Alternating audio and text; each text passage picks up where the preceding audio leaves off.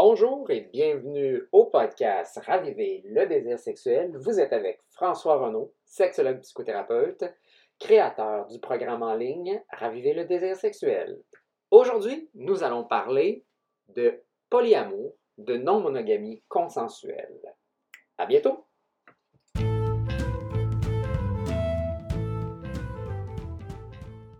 Donc, euh, comme dit plus tôt, nous allons parler de polyamour et de non-monogamie consensuelle.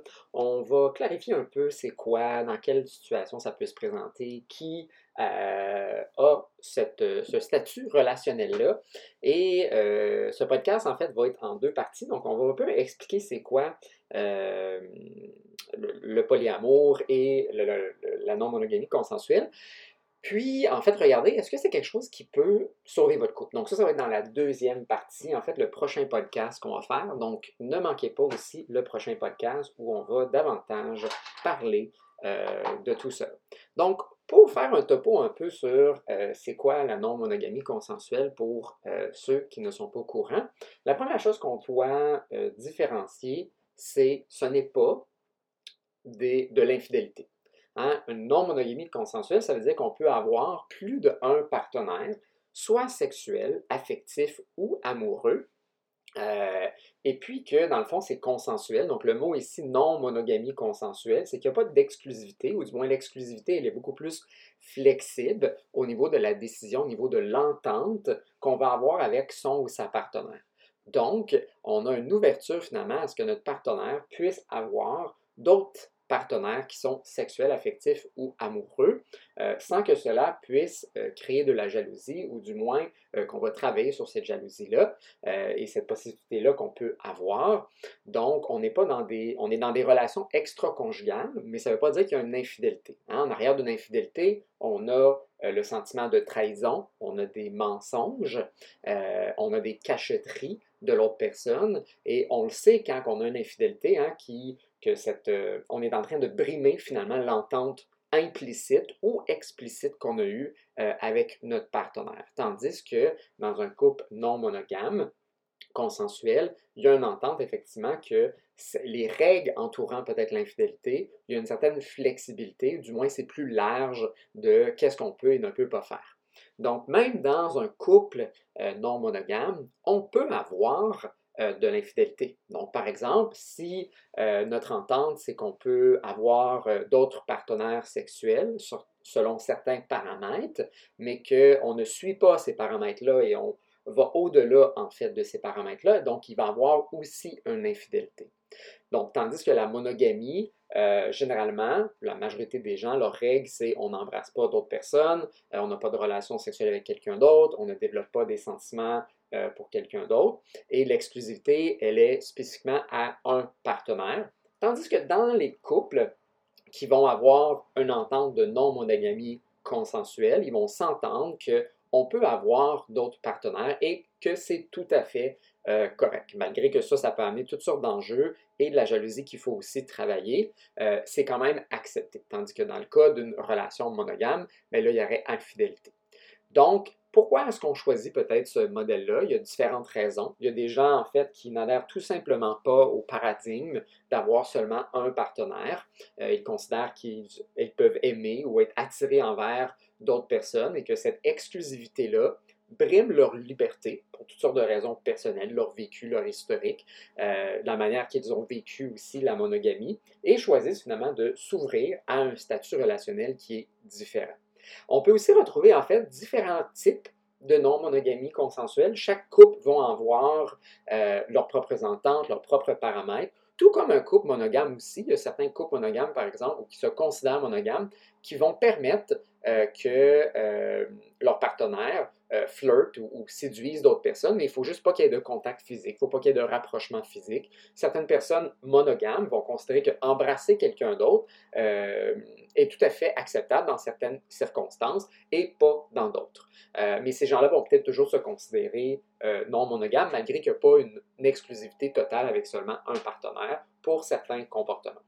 Il y a des gens, effectivement, qui vont se définir comme non monogames, qui vont généralement avoir euh, plusieurs discussions sur qu'est-ce qu'on peut et qu'est-ce qu'on peut pas faire, euh, ce que souvent les couples monogames ont moins tendance à faire. Donc souvent, l'entente entre les couples non monogames, elle est beaucoup plus claire, elle est beaucoup plus explicite que souvent les couples euh, monogames qui vont avoir plutôt une entente qu'on va considérer peut-être plus implicite. Donc, ils vont moins avoir tendance à parler, ce qui est d'ailleurs une erreur souvent que les couples monogames vont faire, c'est qu'ils ne vont pas clairement euh, énumérer qu'est-ce qu'on peut et qu'est-ce qu'on ne peut pas faire, ce qui amène parfois là, des, mésententes, des conflits et aussi parfois aussi le sentiment là, de trahison. Euh, donc, dans la euh, non-monogamie, donc moi, généralement, j'ai tendance à catégoriser trois types peut-être de relations qu'on peut avoir, mais évidemment, il y a toutes sortes de paramètres qu'on peut avoir en arrière de ça. Donc, tu as des gens qu'on va considérer peut-être euh, polysexuels. Donc, les gens souvent qui vont dire qu'ils, sont un couple ouvert. Donc, qui vont avoir d'autres partenaires qui sont dans le but d'avoir des relations sexuelles ou des activités sexuelles avec ces gens-là, mais qu'au niveau de l'affection, au niveau de l'amitié, au niveau d'apprendre à connaître cette personne-là, ce n'est pas nécessairement ce qu'ils vont chercher. Donc, c'est souvent des gens qui vont peut-être avoir euh, des partenaires sexuels réguliers, mais que la relation est uniquement basée sur la sexualité ou des one night, hein, des, histoires d'un soir, et que euh, à la fin de cette activité sexuelle-là, vont retourner avec leur partenaire euh, habituel ou primaire. Euh, et parfois, ils vont peut-être parler ou pas. Donc, il y a souvent aussi des ententes don't ask, don't tell. Donc, je on veut que ça soit discret. Je ne veux pas savoir quand ça se passe. je ne veux pas savoir avec qui ça se passe. Si ça se passe, c'est correct, mais je ne veux pas avoir plus de détails. Et il y a des gens qui vivent bien dans cette euh, dynamique-là, donc qui sont polysexuels, puis il y a une certaine discrétion par rapport aux partenaires extra-conjugal qu'ils vont avoir. Donc, vont avoir des partenaires sexuels et ça va être ouvertement parlé ou même, en fait, ça, devient, ça fait partie de la sexualité du couple où euh, on va euh, parler en fait de, de, nos fantasmes, de nos activités sexuelles avec les autres, et même ça va exciter en fait ou ça va stimuler la sexualité dans le couple qui est non monogame. Donc, moi, c'est ce que j'appelle les gens peut-être plus polysexuels. Donc, ce qu'ils cherchent, ce sont des partenaires sexuels avec quelqu'un d'autre. Il y a des gens qui sont plus polyaffectifs. Donc, eux ont besoin peut-être de, faire du dating. Euh, ils vont peut-être vouloir connaître un peu plus la personne. Cette personne-là peut être aussi un, ami ou il y a une amitié qui se crée. Hein. Ce n'est pas juste basé sur la sexualité. Quand on se rend compte, on fait autre chose que d'avoir des euh, relations et des activités euh, sexuelle. C'est vraiment dans le but finalement de créer une certaine connexion avec l'autre, mais on ne rentre pas dans l'aspect amoureux. Donc, on n'est pas on n'a pas un autre partenaire amoureux, on a vraiment juste comme un autre ami avec des bénéfices, avec qui on partage une intimité sexuelle, mais avec qui euh, on partage aussi d'autres aspects euh, de, la sphère relationnelle qu'on peut avoir aussi avec notre conjoint ou notre conjointe, mais on tombe jamais dans la sphère plus peut-être amoureux. donc, un peu le, terme fuck friend rentre un peu là-dedans, euh, ou des amis avec des bénéfices. Donc, moi, c'est ce que j'appelle un peu plus les gens qui sont dans une entente un peu polyaffective, où on investit davantage la relation autre que la sexualité. Et souvent, ça amène euh, d'autres paramètres euh, où ce que le don't ask, don't tell peut devenir un peu plus compliqué dans ces situations-là. Mais ça se fait encore pour certains gens qui veulent quand même une certaine discrétion par rapport à ça, euh, puis que l'autre partenaire ne le saura pas nécessairement. Euh, mais quand on commence à peut-être investir davantage de temps euh, avec certains partenaires sexuels ou polyaffectifs, bien, des fois, ça devient peut-être un peu plus difficile de, maintenir la discrétion comme on peut le faire peut-être avec dans le, des partenaires plus polysexuels.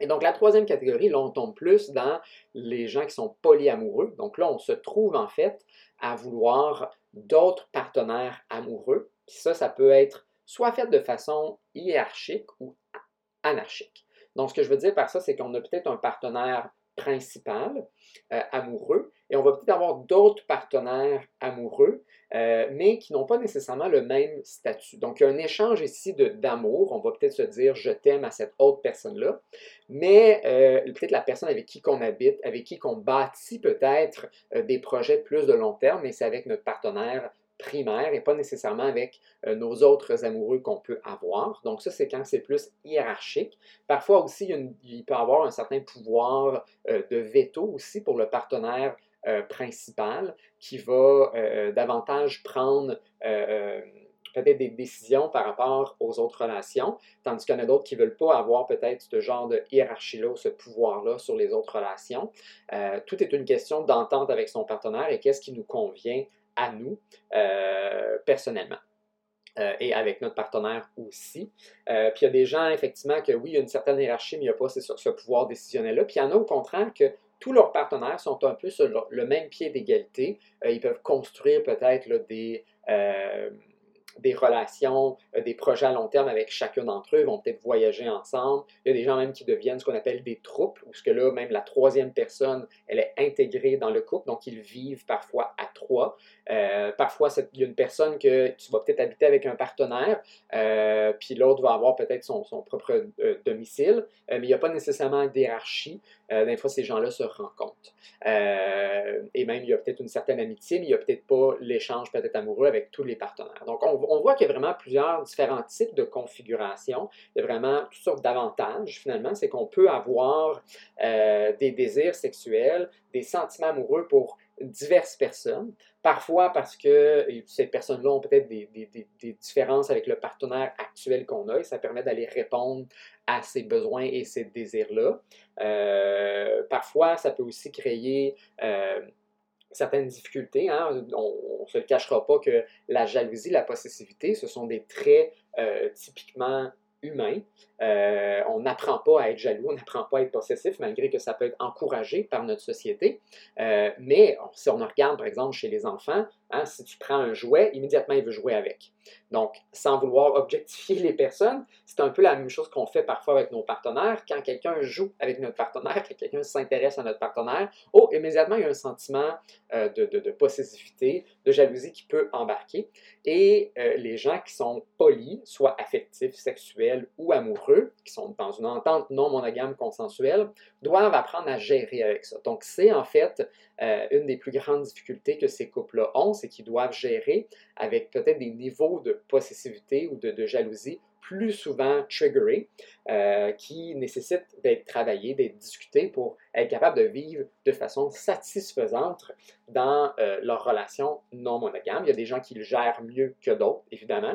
puis parfois, il y en a qui apprennent tranquillement à le développer et même se rendre à ce qu'on appelle de la compersion. Donc la compersion, c'est l'inverse en fait de la jalousie. Donc c'est plutôt que d'être jaloux que mon ou ma partenaire ait d'autres partenaires, peu importe la configuration qu'on a décidé d'avoir, on est bien avec cette décision-là, on, encourage finalement cette relation-là, tout qu'on va, on va le faire en fait avec euh, les amis de notre partenaire ou une promotion qu'ils ont eue à la job. On ne sera pas jaloux qu'ils ont des amis, on ne sera pas jaloux du temps qu'ils passent avec d'autres personnes.